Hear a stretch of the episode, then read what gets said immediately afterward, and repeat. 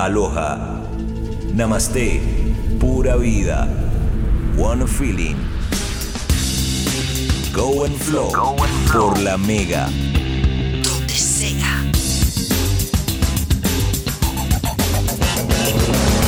Go and flow.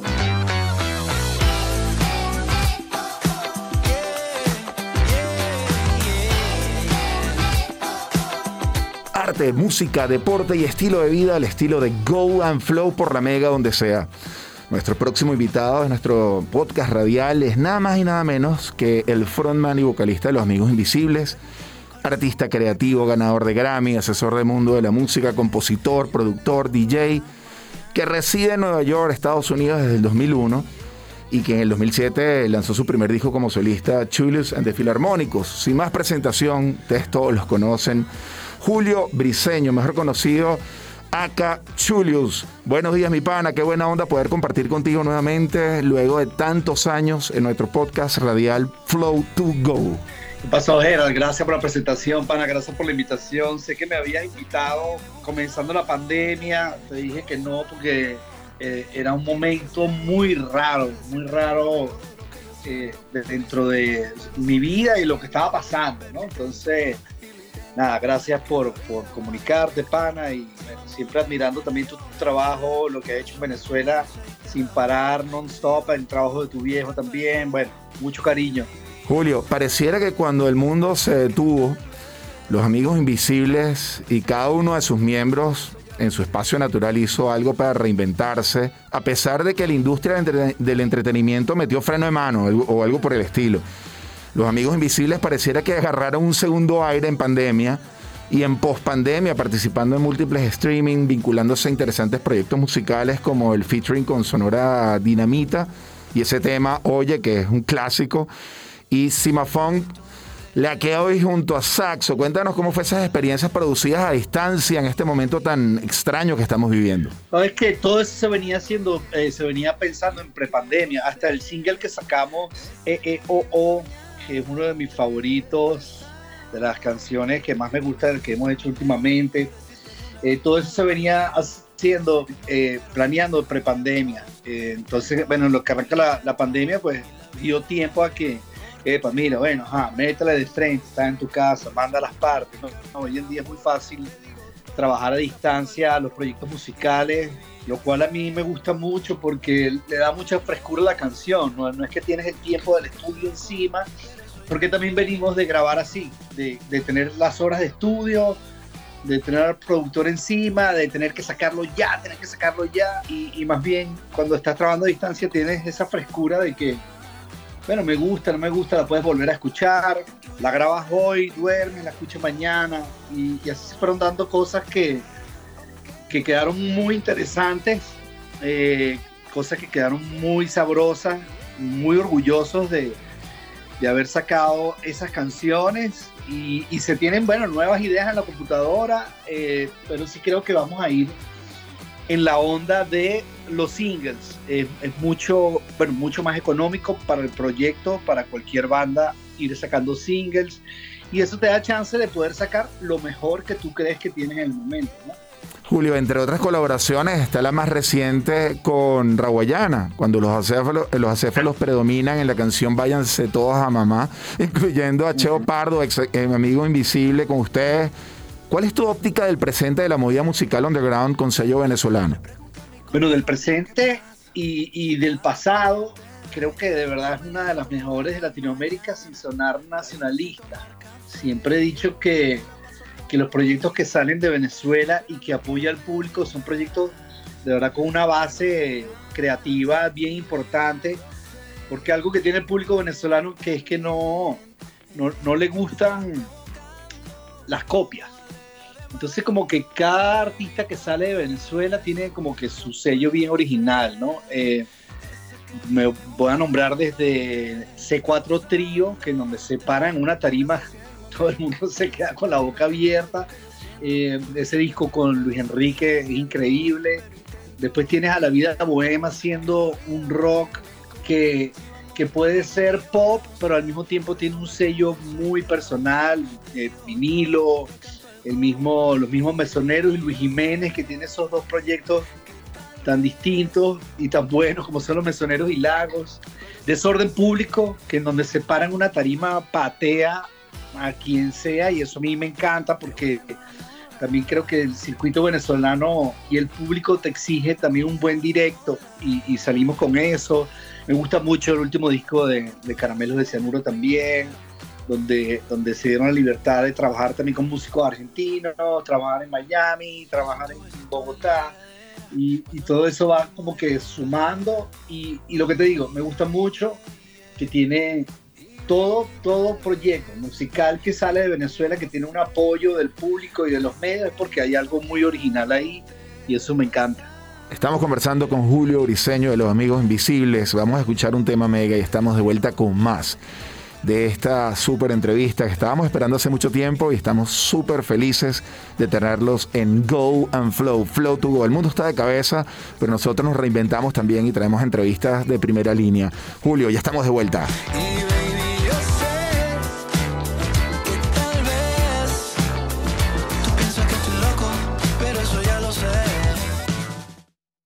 sintonizados en una misma frecuencia. Go and Flow. Más música, más deporte, más lifestyle. Por la Mega. Donde sea. Donde sea.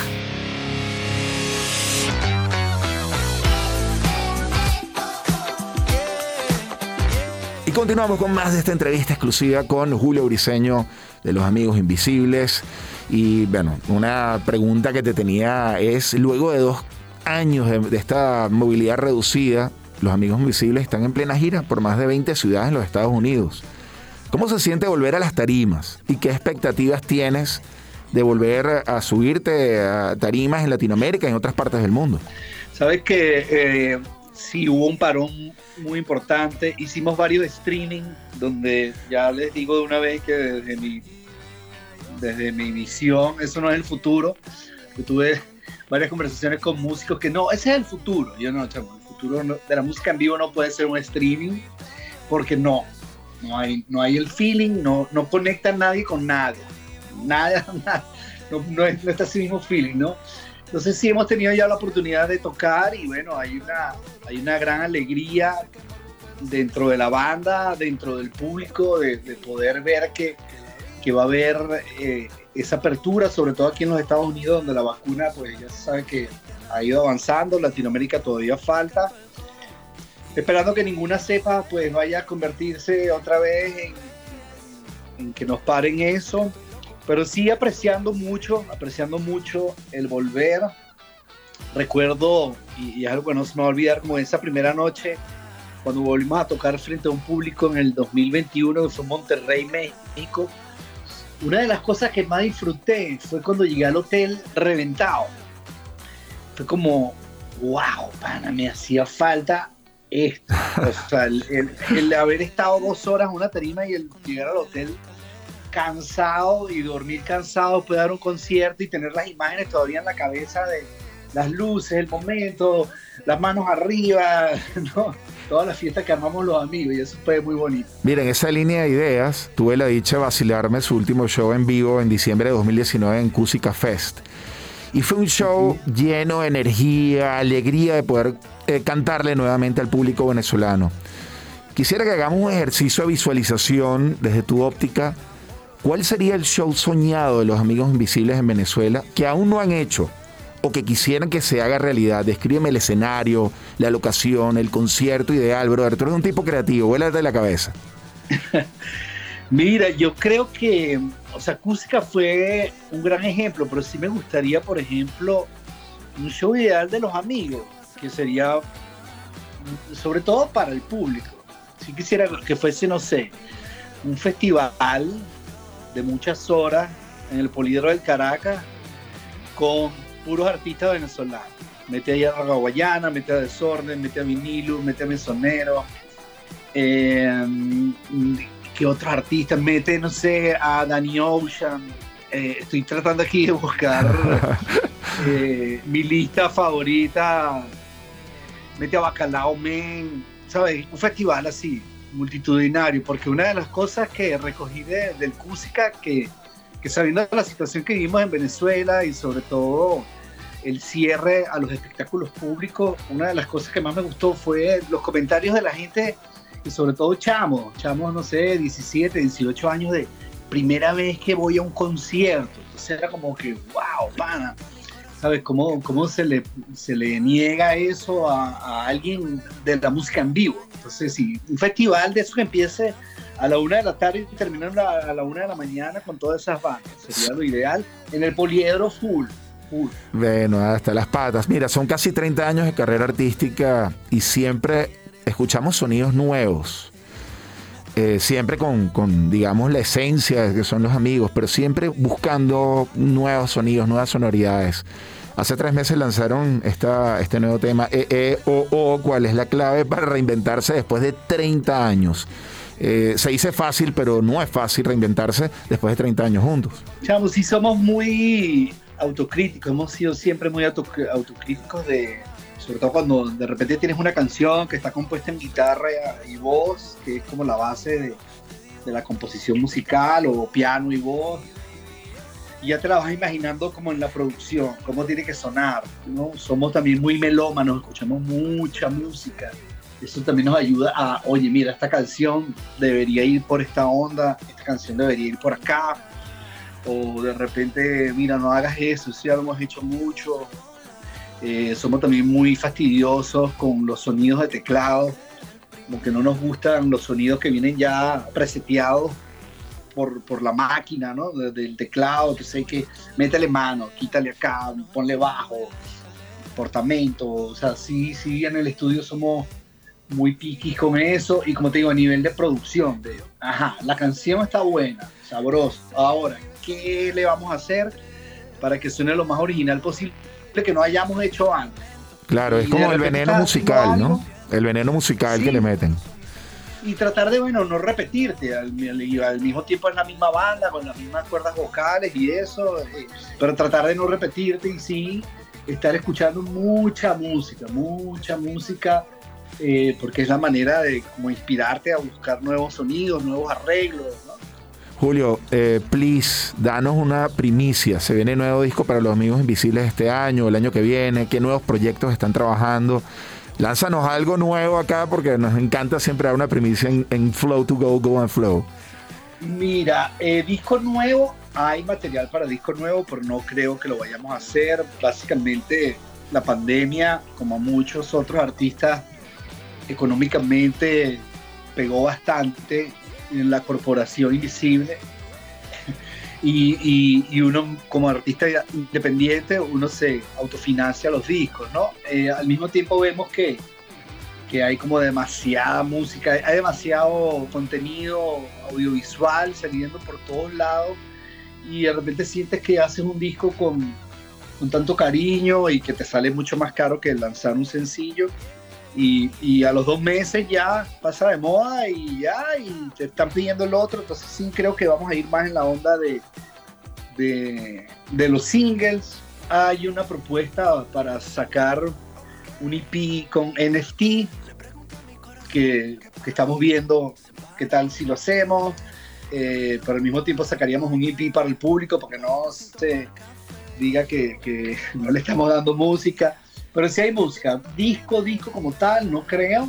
Eh, por, lo, por mismo que te digo, un disco, oye, sale bastante caro estar en un estudio grabando 10, 11 canciones. Pero sí hay, sí hay música, ¿no? Eh, en este momento lo que estamos es pendiente eso, de, los singles. Eh, gracias a todos los que nos han invitado a hacer canciones con ellos, como, como diste la de Raguayana con Cheo, quedó muy chévere, no solamente la canción, sino el video, volver a tocar ahí con Cheo fue bien bonito y estar en contacto con él. Eh, y nada, ahí vamos. Lo que sí es que estamos en la gira de Estados Unidos tocando muchas canciones, las canciones que la gente quiere escuchar. Eh, está la banda sonando muy sabroso, muy bien. Una de las cosas que más me gusta es poder escuchar eh, la música en vivo de la banda.